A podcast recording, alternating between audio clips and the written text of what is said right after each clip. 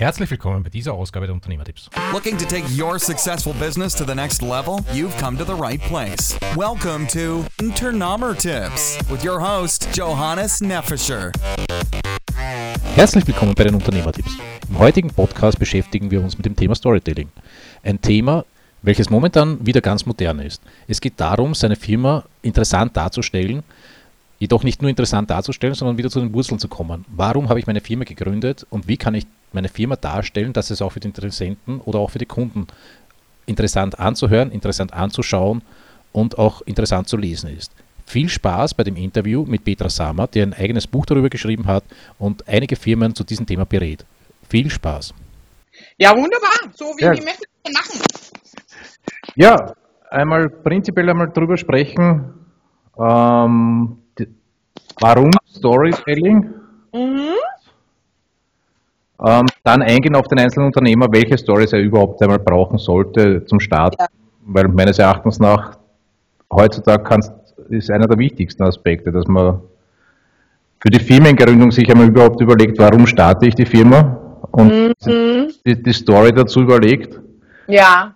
Und nicht, ja. nicht nur eine Firma aufsperrt, weil ich sage, ich möchte jetzt oder wenn in der eigenen Sparte bleibt, Steuerberater oder Unternehmensberater, sondern das muss ja einen Grund haben und diesen Grund quasi in eine Story reinbringen. Ja.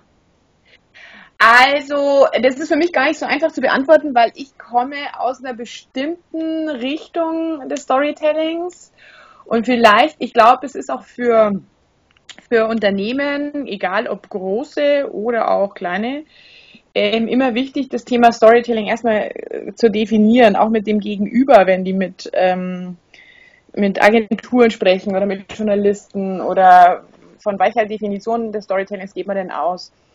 Ähm, ich glaube, es gibt ja ganz, ganz unterschiedliche, ähm, oder das ist ja fast schon missbraucht ein bisschen der, der Begriff, weil er so oft jetzt schon verwendet wird.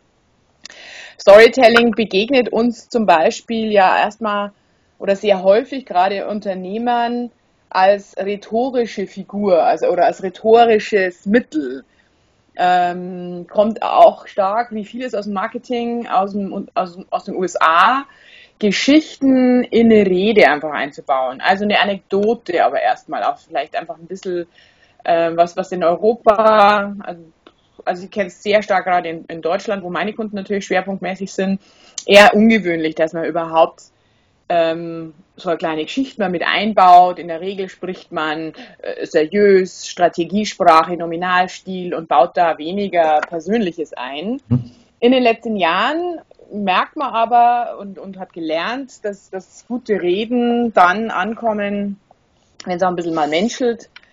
Ähm, wenn man eben nicht so staccato buchdruckmäßig spricht, sondern wenn auch ein Geschäftsführer sich ähm, auch mal mit einer Alltagssprache bedient, die bei den Mitarbeitern wesentlich besser ankommt ähm, und, und sich stärker verankert und dort eben kleine Anekdoten vielleicht auch mal von sich oder Erlebnisse mit einbaut. Also Storytelling als rhetorisches Mittel, was man in Interviews, Trainings oder auch in Präsentationstrainings ja ähm, ähm dann, dann auch mal üben kann. Manche Geschäftsführer, Manager fühlen sich sehr wohl mit dem Thema. Manche, für die ist es eher schwierig, da so ein bisschen aus sich rauszugehen. Kann man bis zu einer bestimmten Schwelle ja trainieren. Wer sich gar nicht wohl fühlt, soll es vielleicht auch doch lassen. Aber auch das ist, das ist mal eine Definition. Dann kommt, ich komme ja also aus dem, aus dem PR und Journalismus. Storytelling ist ein wichtiges Begriff für Journalisten. Sie brauchen eine Story, eine News, eine Nachricht. Ähm, dann gibt es das Thema Storytelling als, und das ist, glaube ich, der Begriff, wie Sie ihn stark nutzen. Das kommen so aus dem also Corporate Identity, aus der Unternehmensbeschreibung. So, was ist die Geschichte meines Unternehmens, meiner Marke, von mir selber als Unternehmer? Und die vierte Variante, aus der Ecke komme ich eigentlich, weil ich habe Filmphilologie studiert. Storytelling an sich ist eigentlich eine literarische Form. Also Romane, Filme, Drehbücher beruhen auf einer Geschichte und ähm, ein Großteil, was wir im Marketing jetzt gerade diskutieren oder was, was für so viel, glaube ich, äh, Popularität dieses Begriffs sorgt, ist, dass wir merken, dass ähm, durch Social Media, durch diese neuen Möglichkeiten im Internet, ähm, die Vermittlung von Unternehmensinformationen und auch Produktinformationen mit einer, also mit so einer klassischen Geschichte wesentlich besser funktionieren oder leichter ähm, aufnehmbar sind, leichter ähm, konsumierbar sind, sharen, liken, wie wenn es so Produktinformationen einfach sind. So, wenn es nur so ähm, die, die Fakten, Daten eines Unternehmens oder eines Produktes sind. Und deswegen schauen sich äh, Manager und Unternehmer immer häufiger auch ähm, an, wie Drehbuchautoren arbeiten oder wie ja, Romanautoren arbeiten und übernehmen daraus Mittel. Und ähm, man kann sich da auch einiges abgucken. Nicht alles, aber man kann vieles davon ähm, im Marketing neu nutzen. Und das ist so ein bisschen meine Domäne, die aber natürlich auch in sowas reinschwingt wie Corporate ähm, Identity oder wie ich dann spannend auch meine Geschichte erzähle. Denn es ist ja auch ein Unterschied, wenn ich sage, hm, wir haben 1972 das Unternehmen gegründet, wir sind dann auf 200 Mann gewachsen, haben ein Auftragsvolumen von so und so viel und wir produzieren die Besten, sind Marktführer im meistens ein kleines Nischendings. Ähm, ist vielleicht weniger spannend, wie wenn ich es als eine gute Geschichte verpacke, die bestimmten Regeln zu folgen ähm, hat.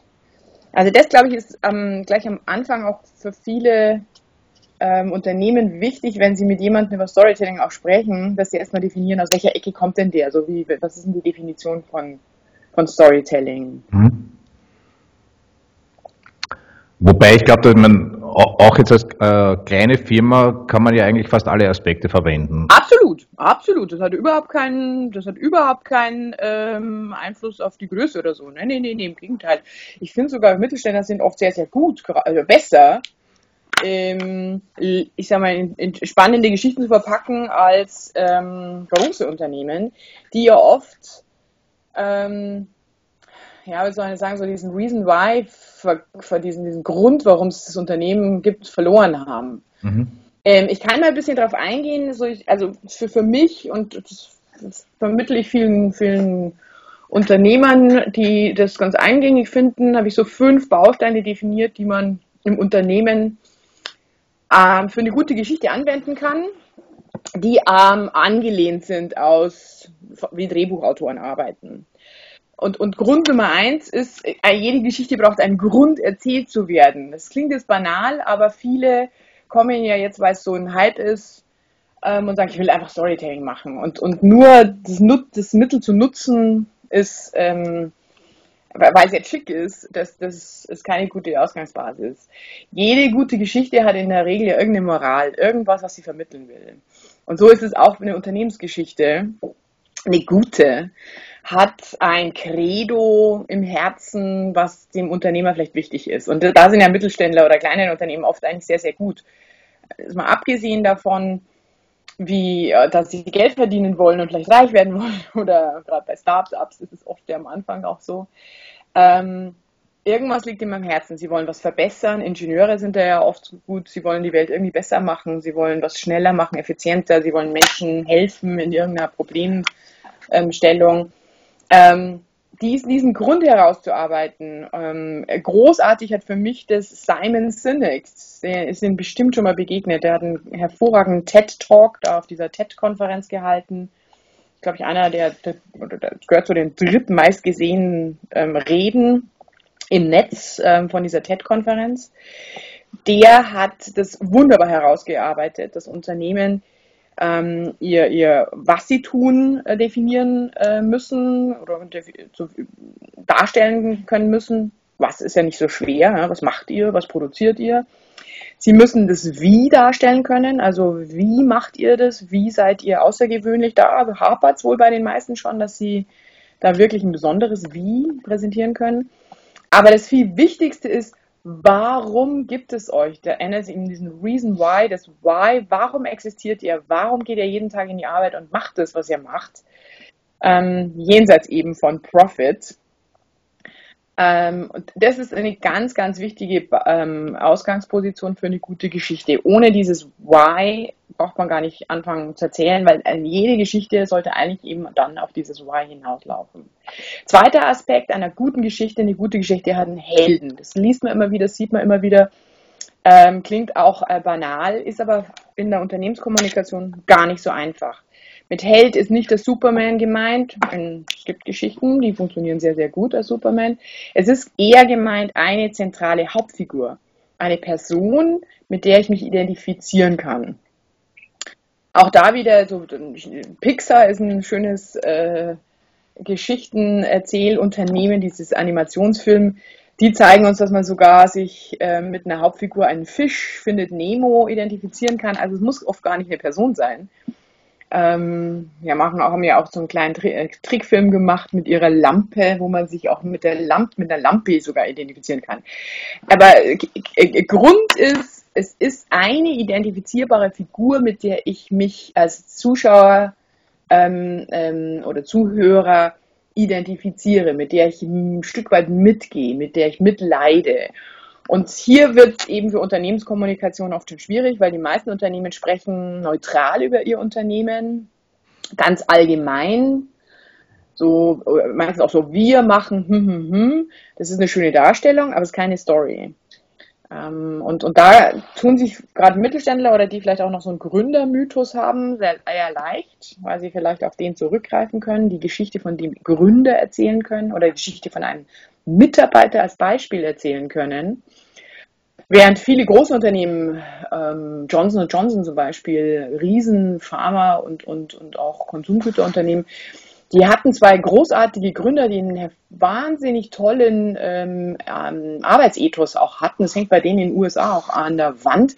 Aber die sind schon so groß und so alt, ich glaube, sind in den 20ern im letzten Jahrhundert gegründet worden, dass sie dieses Ethos auch vergessen haben und auch schon auf ihre Gründer vergessen haben. Also reden sie ganz allgemein neutral über Johnson Johnson und, und besinnen sich auch langsam jetzt mal wieder zurück auf, ähm, können wir einzelne Figuren, wenn wir Geschichten erzählen, herausgreifen. Es können auch Konsumenten sein.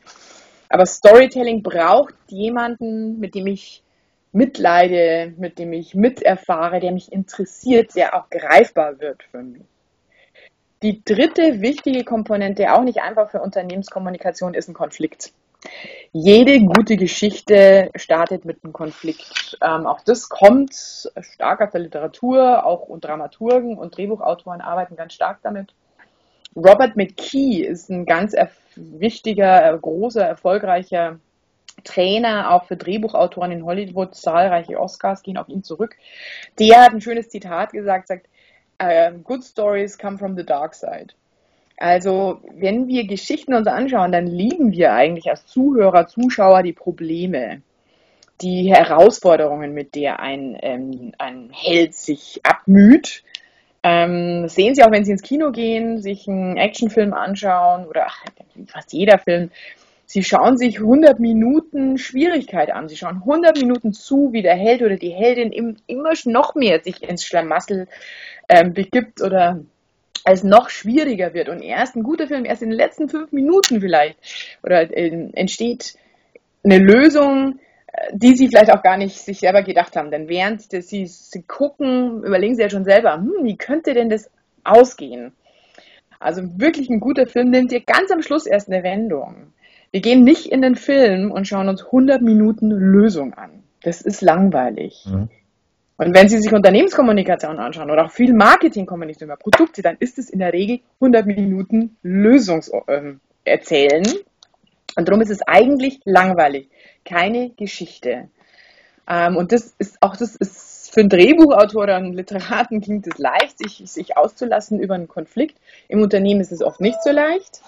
Ähm, den Mut zu haben, erstmal eine ziemlich viel, ich nehme es mal proportional von, von der Redezeit oder wenn man ein Video macht oder proportional ziemlich viel Zeit einzuräumen mit, wie schwierig das war in der Lage, in der wir waren oder in der unser Kunde war. Ähm, oder wie sich der Mitarbeiter auseinandergesetzt hat mit etwas. Und am, erst am Schluss kommt dann aber diese großartige Lösung, diese Auflösung wie eine Pointe zu präsentieren. Das ist Storytelling. Und damit will ich aber auch sagen, dass nicht alle Aufgaben in dieser Welt zu lösen sind mit einer guten Geschichte. Manchmal braucht man halt auch, man muss halt auch mal ein Produkt ausführlich erzählen, wie es funktioniert, was man da gemacht hat, etc. Aber das ist dann halt eben nicht Storytelling. Sonst habe ich also drei Sachen genannt. Einen guten Grund, eine Geschichte zu erzählen. Eine äh, gute Geschichte braucht einen Hauptdarsteller, einen Helden, mit dem ich mich identifizieren kann. oder ein Konflikt, wo wir mitleiden. Also das ist ja eigentlich das Spannende, das Packende an einer Geschichte. Ähm, das vierte Moment auch oft nicht leicht für äh, Manager ist, gute Geschichten lösen Emotionen auf. Sie wecken unsere Aufmerksamkeit durch die Emotionalität, die rüberkommt. Und da sind unsere die Kommunikatoren in Unternehmen eigentlich schlecht ausgebildet. Wir treten in der Regel, ich komme ich komm aus dem Journalismus, ich bin auch angetreten, eigentlich Informationen zu vermitteln. Wir treten nicht an, um äh, zu Tränen zu rühren oder zum Lachen anzuregen oder so, also Emotionen zu wecken.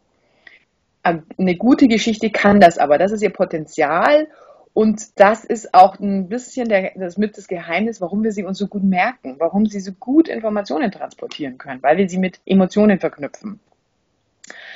Ähm, ja, da tut sich dann auch so mancher Unternehmensboss mal schwer, eine Geschichte eine, oder eine Rede so zu erzählen, dass sie, dass da authentisch was zum Lachen dabei ist oder authentisch Rührung ähm, zum Beispiel hervorgerufen wird oder dass er auch mal über Wut spricht, wo er selber wütend war und wo es dann vielleicht eine Lösung gab. Also diese Emotionen rüberzubringen, ist, ist nicht so einfach, aber das ist die große Kunst von Stories und, und das ist auch das, der Schatz, den die Geschichte eigentlich hat. Und der letzte Aspekt, eine gute Geschichte ist viral. Viralität und so Shareability ist keine Erfindung vom Internet gute Geschichten, Hänsel und Gretel, die Märchen, sie werden immer weiter erzählt und immer wieder erzählt, weitergeben an die nächste Generation. Das ist, eine gute Geschichte ausmacht. Das heißt, wenn man sich eine Geschichte daran, also eine Unternehmensgeschichte überlegt, sie muss letztendlich auch so schlicht sein, dass sie weitererzählbar ist. Ähm, und, das vergessen manche auch oft oder sie, sie haben vielleicht, wenn dann nur so Shareability jetzt im Netz im Kopf viel wichtiger gerade für Unternehmensführungspersönlichkeiten ähm, ist, wenn die auch eine Rede zum Beispiel halten, sich zu überlegen, habe ich eine gute Geschichte oder auch Anekdote oder wo die Mitarbeiter oder die Zuhörer rausgehen aus der, äh, auf dem Vortrag und sagen, hey, hast du, hast du, kannst du dich erinnern, das war eine super, das war eine super Geschichte mit dem so und so und so, die, die, die merkfähig ist und die man leicht nacherzählen kann. Also das ist, das ist auch eine wichtige Komponente, gleich wenn man, wenn man Geschichten im Unternehmen anwenden will. Also ein Reason Why, einen guten Grund, ein Held, ein Konflikt, ein Problem als Ausgangsposition, viel Zeit dafür auch einräumen, es uns interessiert. Emotionalität und, und ähm, Weitererzählbarkeit oder Viralität, wie man das ja heute nennt, glaube ich, sind die fünf ganz entscheidende Faktoren für eine gute Geschichte für Unternehmenskommunikation und Marketing. Wenn wir jetzt ähm, das unterscheiden, das heißt, wir haben zuerst gesagt, für Corporate äh, Identity jetzt quasi die Gründungsgeschichte. Das, Kann es sein, ja. Mhm. Ähm, ist da der oder soll da der Held der Gründer sein oder soll da der Held eher wer anderer sein? Mm, also es gibt natürlich, das ist, das ist ein zweischneidiges Schwert natürlich. Wenn das eine charismatische Persönlichkeit ist, dann ist es, ähm, dann ist es natürlich schon gut, so einen Gründer zu nehmen. Ich meine, so jemand wie Steve Jobs bei Apple, da kommen sie gar nicht drum rum. Ne? Also der ist einfach so eine starke Person mit Vor- und ähm, meist, das ist meistens ja so, dass solche starken Gründer Vor- und Nachteile haben.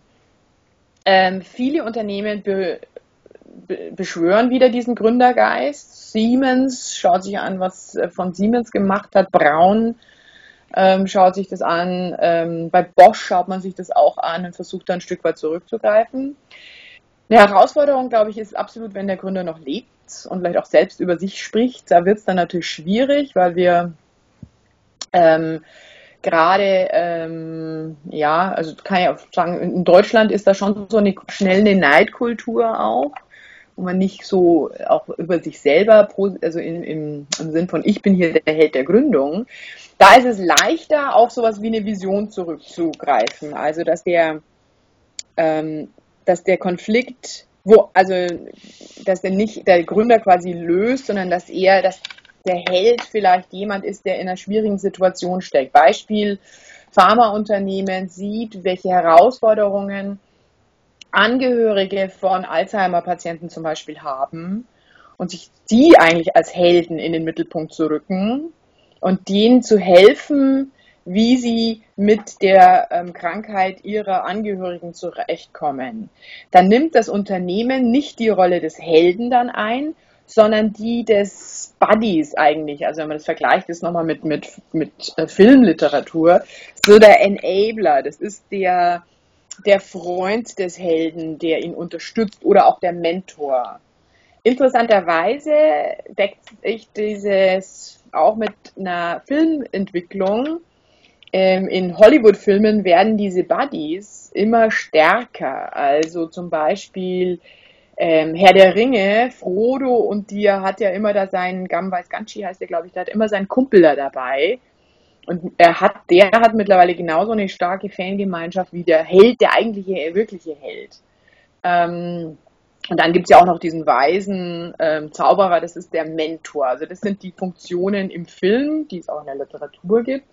Und die stehen einem Unternehmen sehr gut ähm, zu Gesichte, sich nicht selbst in den Mittelpunkt zu rücken, sondern eher als, als entweder als Mentor, also der weise Ältere sozusagen, oder als Peer, als, als Freund, als Buddy neben den Kunden quasi zu stellen ähm, und diese Rolle einzunehmen. Das ist auch für den Zuhörer die, also leichter, sagen wir, verdauliche. In den USA ist es ein bisschen anders, da sind ja gerade erfolgreiche Unternehmer sehr geschätzt und, und ein Zeichen von, von Stärke und, und ähm, Erfolg als, als wirklich positiv. Also es ist ein bisschen kulturell unterschiedlich.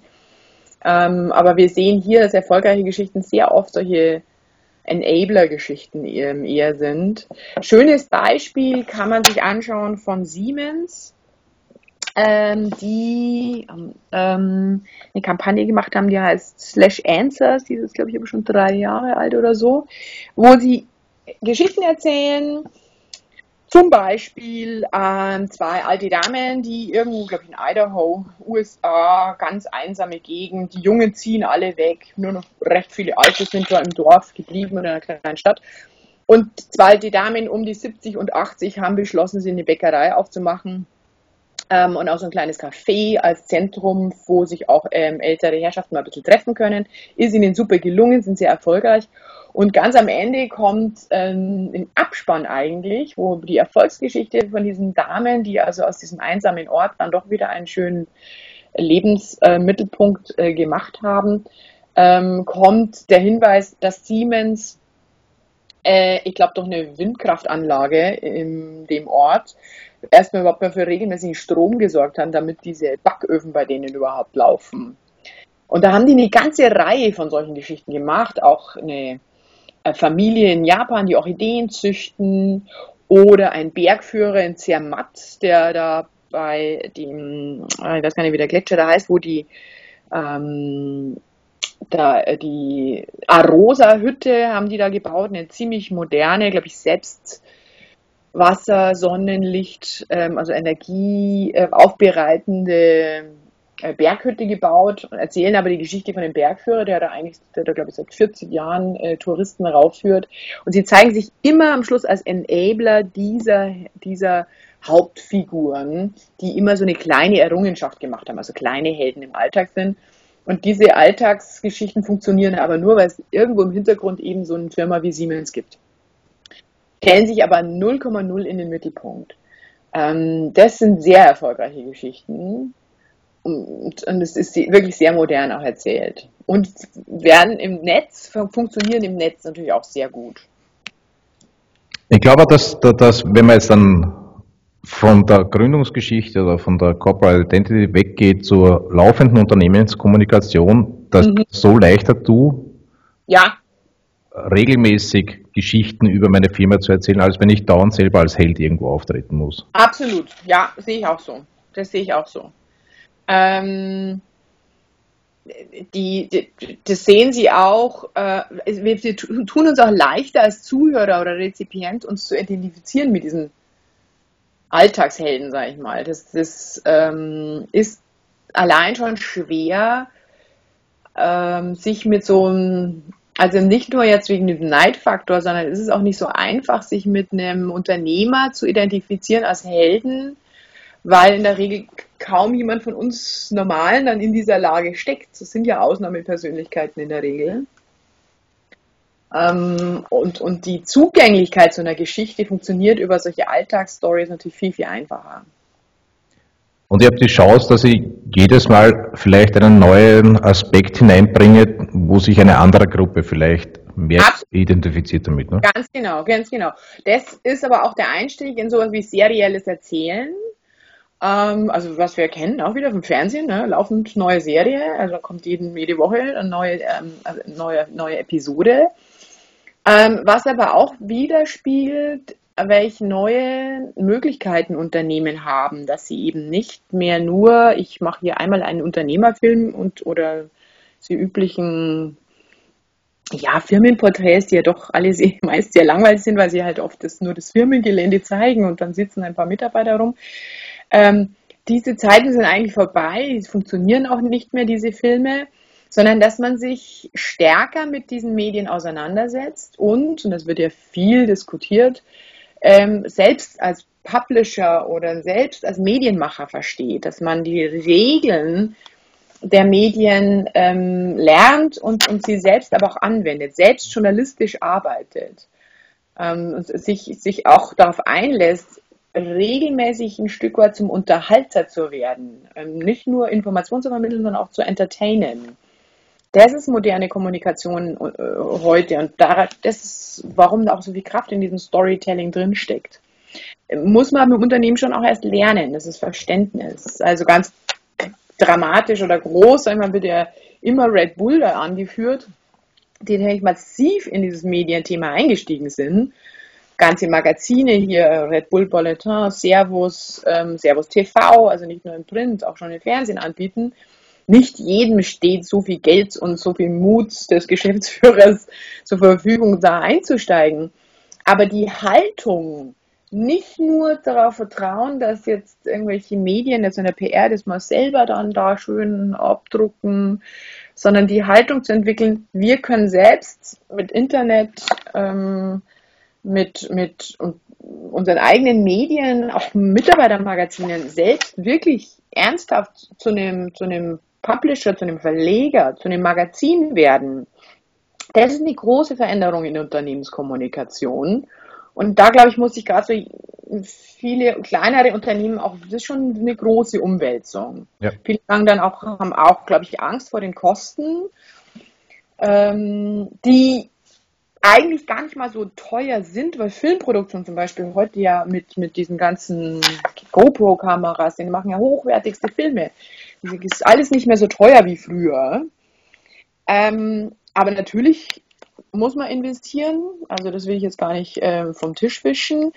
Äh, noch viel wichtiger ist aber, dass man sich ähm, langfristig auf diese Kommunikation auch einlassen muss. Also man macht dann nicht einmal dann halt einen Unternehmensfilm und dann so, dann ist er in der, auf der DVD und wird dann jedem Kunden in die Hand gedrückt. Ähm, äh, sondern es ist dann schon ein, ein regelmäßiges Commitment, immer wieder Geschichten zu erzählen. Was aber, wenn man genauer hinschaut, sich wesentlich mehr lohnt, wie früher diese einmaligen Geschichten. Diese Filme hat, die schaut sowieso keiner an. Also, wenn man dahin, da reinschaut. Meistens haben die nur die Unternehmen selber erfreut, weil sie sich selbst halt mal gesehen haben. Das sind so die Strategiepapiere, die früher für die Schublade erstellt wurden. Ganz, ganz genau, ganz genau. Oder wie man auch heute noch, ich glaube, also so, also auch diese ganzen, ähm, äh, ja, diese ganzen Gesch viele Geschäftsberichte, also jetzt nicht der Pflichtteil, den, den Investoren brauchen, aber vorne der Teil. Ich bin mir nicht sicher, wie viele den wirklich lesen oder auch, also viele äh, gerade auch so Unternehmens-, äh, Umweltberichte, die ja ein Muss zwar sind, aber sie sind oft so langweilig geschrieben. Auch da könnte man viel mehr mit Geschichten arbeiten. Aber es erfordert eben nicht nur ein Lernen dieser Regeln, die ich jetzt da äh, zum Beispiel genannt habe, sondern es ist schon, wie gesagt, es ist ein Commitment, einzusteigen und sagen, wir wollen regelmäßige Kommunikation mit Kunden oder der Öffentlichkeit. Und dazu muss ich aber wie ein Journalist auch denken, ich brauche immer wieder eine neue Geschichte. Das ist schon ein laufendes daran arbeiten. Das, glaube ich, scheuen manche nochmal, aber es lohnt noch am Anfang, aber es lohnt sich wirklich. Ja, es ist schon, man, es, man braucht komplett neue, äh, neues Wissen und neue Fertigkeiten. Ja. Ja, das ist, glaube ich, schon. Ähm, zum Beispiel auch das Finden von Geschichten ist gar nicht so leicht. Gerade, gerade für Mittelständler oder kleine Unternehmen. Da erlebe ich oft, die sind entweder personell äh, so dünn, dass sie äh, sich um, um Kommunikation kaum, kaum kümmern können. Viele sind aber auch so bescheiden und machen super Sachen, sehen es aber gar nicht mehr, weil es ja für sie eine Selbstverständlichkeit geworden ist. Was ja logisch ist, dass ich den Blick, wenn ich von innen komme, ähm, dass ich den vielleicht für diese Details auch verliere, weil es mich ja jeden Tag umgibt. Ähm, also ich, ich, ich glaube schon, dass man die Fähigkeit, Geschichten zu erzählen, von innen auch lernen kann. Ähm, ohne es aber jetzt als, als Berater von außen jetzt selber da uns was verkaufen zu wollen. Aber ich sehe schon, dass wir uns von außen oft ein bisschen leichter finden, da so ein paar Perlen zu finden, auf die man im Unternehmen gar nicht mehr guckt oder gar nicht mehr erkennen kann, dass das vielleicht eine spannende Sache, eine spannende Geschichte ist oder dass dieser Mitarbeiter eine spannende Geschichte hat. Also ich rate oft auch kleinen Unternehmen, sich zumindest vielleicht mal einen Journalisten an die Hand zu nehmen, die das, das klassische Handwerk der Recherche gelernt haben und mit dem vielleicht mal durch die Firma zu gehen und sich ähm, und, und den ein bisschen recherchieren zu lassen oder ihn ganz auch alleine mal laufen zu lassen. Die tun sich oft viel leichter, also es muss gar keine große Agentur sein, wie wenn, wie wenn man das von innen macht. Denn von innen hat man meistens auch einen Blick auf, ja, da, da schwingt natürlich auch das Unternehmerische dann gleich mit. Beispiel, viele arbeiten ja auch mit so Kundencases, Kundenfälle oder Fallbeispiele. Ähm, das sind ja gerne, gerne die Prestigekunden, die großen. Also ich sehe das in der Automobilbranche, wo es kleine Zulieferer ist, immer gerne was, ach, da haben wir was für BMW gemacht, da haben wir was für Audi gemacht. Das, da machen wir einen Kundencase draus. Und die BMWs und Audi sagen da ganz schnell, das macht ihr nicht. Das möchten wir nicht. Wir möchten nicht, dass ihr alle mit uns werbt. Ähm, gerade große Kunden machen ja dann oft einen Riegel zu und sagen, na, bitte keinen Kundencase mit uns. Und dann hat sich dann der Vertrieb ist dann recht traurig, weil er dann eben dieses tolle Beispiel ja nicht verwenden kann.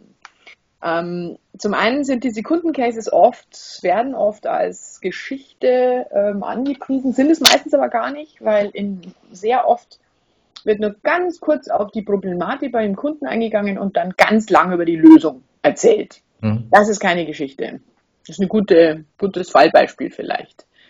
Wenn es wirklich eine Geschichte sein soll, dann müsste man viel intensiver über den Kunden sprechen, was für, in welcher Problematik er steckte, ähm, dass etwas nicht funktioniert, äh, vielleicht, keine Ahnung, äh, so braucht eine Softwarelösung, er hatte eine, die ist ausgefallen, ähm, das heißt Produktionsstopp. Da der, der Kunde rechnet nachts dann aber auch im Bett nochmal durch, ähm, was bedeutet das für sein Unternehmen? 20 Familien hängen da dran. Sein Papa, dem hat er versprochen, dass er diese Firma auf jeden Fall seinem Sohn wieder übergibt. Also diese ganze Emotionalität dieser Problematik müsste man sich erarbeiten, dass man sich mitleidet mit diesen Kunden. Und dann erst am Schluss quasi, ja, nach den gedachten 100 Minuten, kommt es zur Lösung. Wir bringen das Softwarepaket und Nummer Software XYZ hat innerhalb von drei Tagen das System wieder hochgefahren, was auch immer, aber recht kurz am Schluss. Das ist eine Geschichte. Und die kann man auch mit kleinen Kunden eigentlich ganz gut, gut machen. Dazu braucht man oft die ganz großen gar nicht. Ähm, aber wenn Sie im Unternehmen sagen, hm, wo, wo, stecken denn gute Geschichten, dann erzählen Sie doch mal, werden ja sehr oft gerne diese Prestige-Großkunden genannt, mit, äh, weil man natürlich, weil die natürlich die meiste Aufmerksamkeit im Unternehmen haben. Ähm, oft stecken aber die guten Geschichten sogar und die, die, die spannenden Sachen in viel kleineren. Und sie stecken natürlich auch bei Unternehmen, äh, bei Mitarbeitern selber. Also ich sind wir bei Kundencases. Es gibt tolle Mitarbeiter, die ein Engagement an den Tag legen, die aber auch privat oder als Person spannend sind und ähm, wo, wo sich da gute Geschichten erzählen lassen auch da gibt es oftmals so ein Hindernis äh, im Unternehmen, denkt man sich, ob der kann man es machen, will der mitmachen. Ähm, entscheidend ist aber auch da, schwärme ich ja vielleicht von diesen irgendwelchen Geschichten, entscheidend ist immer, dass die Geschichte, die ich erzähle, auf den Unternehmensgrund, auf diesen Reason Why einzahlt. Und wenn das heißt, wir, wir sind ein Unternehmen der Helfer, ich, ich spinne jetzt einfach mal, dann will ich einen Mitarbeiter sehen, der hilft. Und zwar nicht nur in seinem Job, sondern vielleicht auch im Privaten. Vielleicht macht er da auch was, was ihn wirklich als Helfer auszeichnet. Wo ich diese Geschichte, hm, der hilft jeden, ah, jeden Tag oder einmal in der Woche im Behindertenheim, keine Ahnung. Also, aber solche Menschen, die wollen wir im Unternehmen, weil wir ein Helferunternehmen sind, sage ich jetzt mal. Also die Geschichten, die erzählt werden, müssen immer wieder den Grund, warum wir Geschichten erzählen, be bestätigen. Mhm. Und, und auch diese, diese, sagen wir, diese Stringenz fällt dann manchmal Unternehmen gar nicht so einfach, wenn sie halt innen drin stecken. Also darum rate ich schon oft, sich zumindest einen Journalisten, also vielleicht einen Freelancer mal in die Hand zu nehmen, mit dem mal durch das Unternehmen zu laufen.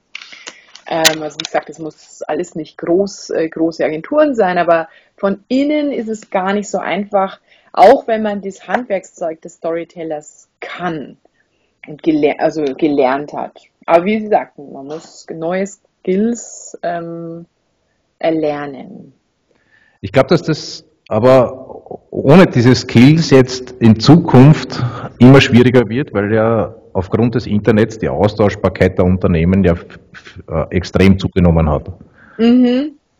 Und da brauche ich wirklich eine Möglichkeit, den Grund, warum er bei mir äh, gerade mich nehmen soll. Das heißt, jetzt, was ich, wenn ich Installateur bin, warum gerade den Installateur und nicht den aus der Nachbarortschaft? Es ist halt einfach momentan die, aufgrund des Internets die Möglichkeit, dass ich in Google gehe und mir eingebe Installateur und dann kommen alle Installateure in der Umgebung. Ja. Und dass ich jetzt mich jetzt nicht nur über den Preis definiere, äh, sondern als Unternehmen äh, oder mhm. Unternehmer. Ja ist es meines Erachtens auch ein Gebot der Stunde, wirklich in die Richtung zu denken. Absolut. Also und Geschichten, weil sie so merkfähig sind und weil sie ähm, ähm, so einen hohen Wiedererkennungswert haben, können da sehr helfen. Also da ist, also ich, das ist sicher nicht das Allerheilmittel. Natürlich, wenn ich auf so eine Preisvergleich-Webseite gehe, da hilft mir die Geschichte nichts. Aber wer, aber, aber wer alle Möglichkeiten ausschöpfen möchte, da ist das Thema Storytelling eine sehr effiziente Waffe. Also wo ich, wo ich zumindest die Kunden finde, die ähm, vielleicht auch mal was Ungewöhnliches oder mal eine, also die vielleicht also jenseits des Preises irgendwie so nochmal gucken. Und auch jenseits des des klassischen Produktangebots. Bleiben wir bei dem Installateur, weil letztendlich, wenn der einen guten Betrieb hat, dann hat er dann hat er irgendwo einen Meister, dann hat er so und so viel Ausbildung, äh, dann Azubis, dann hat er gute Ranking, aber letztendlich macht er halt Heizungssanitär, er macht halt Installation. Also da unterscheidet man sich ja dann in den Tools auch nicht mehr groß. Ja. Selbst bei den ganz Großen, wenn Sie hinschauen, wenn Sie, wenn Sie ehrlich mit Audi, VW, mit, mit BMW, Mercedes sprechen, dann sagen ihnen die auch, die Autos von der, sie fahren alle. Also und sie benutzen auch fast alle die gleichen Zulieferer. Ja. Was sie unterscheidet, ist sicher, ist die Marke und heute packt man dann eben auch nochmal die Geschichten, die diese Marken erzählen, damit drauf. Also ähm, sicher die, die so in den 90ern, als das ganze Markenverständnis ähm, groß wurde, in den Nullerjahren, als Marken ja ganz stark sich definiert haben, vertraute man pur vielleicht auf eine pure Definition einer, einer Marke, dass sie bei BMW jetzt, was ich dynamisch sportlich sowas ist und oder man, man, man war schier fixiert auch auf diesen Markenclaim Audi, Vorsprung durch Technik das hat sich jetzt heute, und damit ist, da ist das Internet natürlich auch ähm, ganz ähm, wichtig mit, hat sich heute erweitert, nämlich um den Faktor, welche Geschichten erzählen diese Marken. Ja. Und jetzt gerade auch nochmal für den Mittelständler oder bei nehmen wir den Handwerksbetrieb Installateur, der braucht sich mit seiner Marke jetzt gar nicht groß da, wahrscheinlich heißt die Firma so wie er heißt. Das ist ja seine Marke, seine Persönlichkeit ist es er. Da braucht er sich auch gar nicht groß verkünsteln. Aber die Frage ist so, welche, welche Geschichten erzählt er denn im, im Netz, auf seiner Webseite, seinen Kunden? Ähm, so groß anders wie vielleicht früher ist es auch nicht, denn auch da hat man sich dann erzählt, was eine Geschichte ja von einem Handwerker erzählt, was der super gemacht hat oder wo der aufgefallen ist im Verein. Also was hat man weitererzählt über den? Heute mit den Mitteln des Internets kann man diese Geschichte natürlich aktiv selber steuern, selber einstreuen. Ja. Das, das ist das Verständnis eben so ein bisschen selber zum Journalisten oder zum Publisher zu werden. Da hat man halt heute großartige, sehr günstige Lösungen. Äh, man kann jetzt eine Webseite kostenlos erstellen. Also das ist ja unglaublich, was, was man heute erst machen kann. Äh, dass eben diese Geschichten, die über einen erzählt werden, nicht dem Zufall zu überlassen, ähm, sondern sie selbst darzustellen. Ähm, das hilft absolut in dieser, in dieser Zeit, wo so eine hohe Transparenz herrscht. Aber es ist jetzt nicht der, also es wird immer auch Kunden geben, die nur auf den Preis schauen. Also es ist, ist mir schon klar, aber es Wunderwaffe. Äh, keine Wunderwaffe, aber meines Erachtens nach, so wie Sie gesagt haben, bevor andere über mich Geschichten erzählen, dann kann ich es doch selber nutzen. Absolut, genau, ganz genau. Ganz genau. Und bevor ich mit einer normalen Broschüre, wo wieder nur drin steht, seit 25 Jahren gibt es mein Unternehmen, macht ja. auch mehr Sinn, dass ich mir sowas überlege. Ne? Ganz genau. Äh, in dem Zusammenhang spannend finde ich auch, es sind ja auch so, ähm, spielt ja auch mit rein, so Bewegungen wie diese Rückbesinnung auch zu altem Handwerk. Mhm. Das sind ja auch nur, das ist ja nur die Sehnsucht nach Geschichten, so das aus der alten Zeit, die parallel zu dieser perfekten äh, Computer-Internet-Welt ja jetzt entstehen. Ähm, fällt mir jetzt nur so gerade ein, wo wir vorhin Servus erwähnt haben, diese, der Erfolg dieser Zeitungen, Zeitschriften, Landlust, Landliebe, diese Sehnsucht, Geschichten von Menschen, die was mit der Hand machen, ähm, die, die Bräuche erzählen. Also das sind ja alles auch, sind ja auch, da, da merkt, da steckt ja auch so eine Sehnsucht nach Geschichten drin. Auch sowas kann ein Handwerker ausstellen, jetzt bei den, bei den, auch sowas kann bis hin zu einem Installateur ausschlachten. Ja, sicher. Wie hat im Mittelalter, keine Ahnung, wie haben da Rohrleitungen ausgeschaut? Hat er vielleicht schon mal ein Haus renoviert, das von 1800 im selben Ort war? Oder wie hat das im Krieg ausgeschaut? Also auch da kann man, und also man muss nicht immer eben die Firmengeschichte erzählen, sondern vielleicht erzählt er die Geschichte des Ortes, in dem er wohnt, aus Sicht eines Installateurs.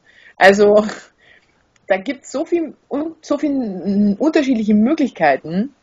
Da diese Fantasie, auf das zu kommen, ich, ich erzähle jetzt mal die Geschichte von den denkmalgeschützten Häusern in unserem Ort und wie ich als Installateur das sehe oder was wir da vielleicht sogar gemacht haben ähm, oder wie man das früher auch gemacht hat, um auch mal zu verweisen, also auch Installation ist ja ein Handwerk, ne? muss man irgendwie Rohre feilen, was, was, was immer. Ist nicht alles heute, ist natürlich viel mit Plastik, aber kommt ja auch von einem Können irgendwo. Ähm, die Umweltgeschichten könnten die erzählen. Also diese Fantasie, darf ich nochmal, da tut sich ein Journalist halt leichter, sowas zu finden. Wie, wie, wie, das kann ich eigentlich gar nicht erwarten von einem, der halt jeden Tag seine Installationen macht. Also ähm, diese Fertigkeiten sind oft, also ich sehe das ja oft, dass die, die äh, kommen in Seminare oder so, gerade also Mittelständler, äh, hören sich das an und wollen das gerne machen. Verstehe ich auch und, und das ist super anwendbar.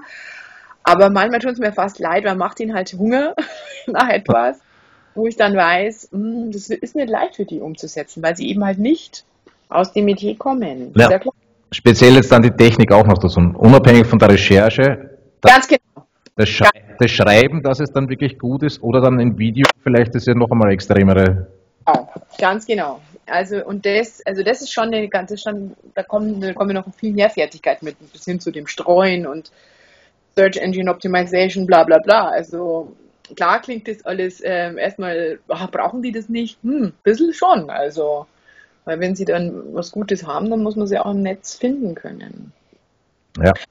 Aber, und das glaube ich ist, was die meisten sehr stark überzeugt, wenn man ihnen mal zeigt, wie stark die nächste Generation, also ich bin jetzt, äh, ich bin 47, ich, klar, ich bin ja so ein bisschen in der Mitte drin, aber die Generation nach mir sich komplett übers Handy informiert. Ja die nicht mehr, die, die, die gar keinen Laptop, gar keinen Computer mehr anschalten, also vielleicht schon um zu arbeiten oder noch so.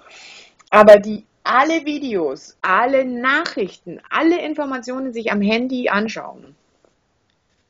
ähm, wo sage, da braucht es dann keinen Eintrag mehr in gelbe Seiten oder in das, das, das erstaunt die oft sehr, wenn ich mit, ähm, also mit, mit Mittelständlern spreche.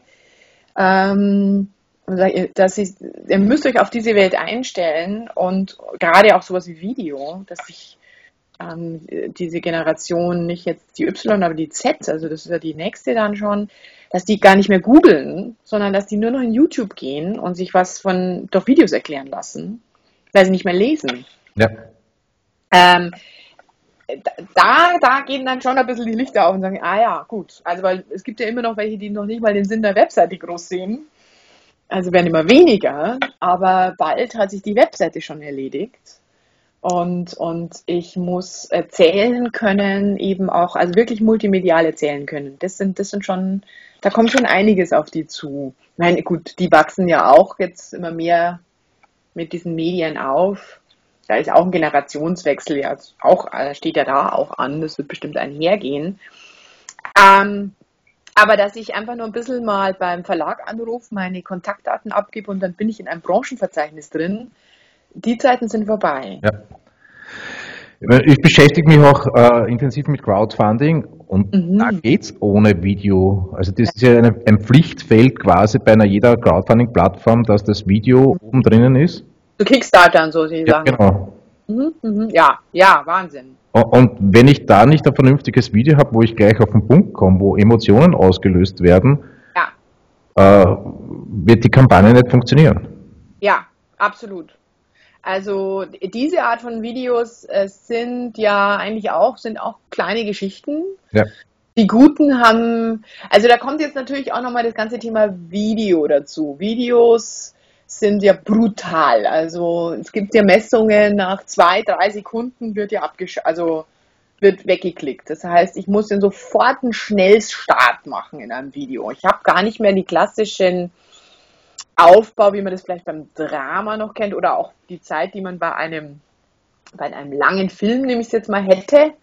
Ja, so da erstmal der, der, der ähm, Establishing-Shot, so nennen das die Filmemacher. Also ich zeige erstmal, wo befinden wir uns erst und da entwickelt sich das und dann kommt da mal die Hauptfigur. Es funktioniert im Video alles gar nicht. Es muss sofort ja losgehen und sofort einen Höhepunkt haben und auch so eine emotionale Achterbahn, also die Struktur eines guten Videos, die, die, die, der Aufbau, ist ganz anders wie in einer echt, in einer klassischen Geschichte, die im Film erzählt wird. Ähm, schon ein bisschen näher kommen diese ähm, die neuen ähm, Serien, die man aus USA kennt, also ähm, hier How to Get Away with Murder, also die aktuellste, oder Breaking Bad, also auch diese ganzen Serien, auch die fangen recht schnell an und, und lösen erst während des Guckens auf. Gehen auch in Kauf, dass der, der Zuschauer erstmal ein bisschen irritiert ist am Anfang, aber seine Aufmerksamkeit ist massiv geweckt. Und so arbeiten Kurzvideos ja eigentlich sehr gut. Also fort rein, hohe Aufmerksamkeit, hohe Emotionalität, gern, also kein Problem, wenn der Zuschauer erstmal so, um was genau geht, weiß ich jetzt gar nicht, aber das ist ja cool. Was ist hm. denn das genau? Dieses Gefühl am Anfang zu erwecken und nicht, wie wir das vielleicht in der Schule gelernt haben, erstmal die Fakten langsam aufbauen, dann zur These kommen und dann nochmal unterfütternde Argumente. Ähm, also das ist ja auch eine Fertigkeit, die, die man wirklich ähm, äh, ja, die man nicht erwarten kann vom Unternehmer selber. Also diese, das sind ganz raffinierte Bauweisen von diesen Videos. Aber ich glaube, dass das, weil wir auch die nächste Generation angesprochen haben, haben äh, dass das die Fähigkeit sein wird, die man braucht in, meinen, in, im Unternehmen, in der Kommunikation, weil du halt einfach wirklich am Handy alles siehst und alles hast. Und ja. du musst den sofort jetzt einmal auf sagen, okay, und jetzt gehst nicht weg, sondern jetzt schaust du das einmal an, weil sonst ist eh ja. weiter, ne? Ja, Stichwort ist da visuelles Storytelling.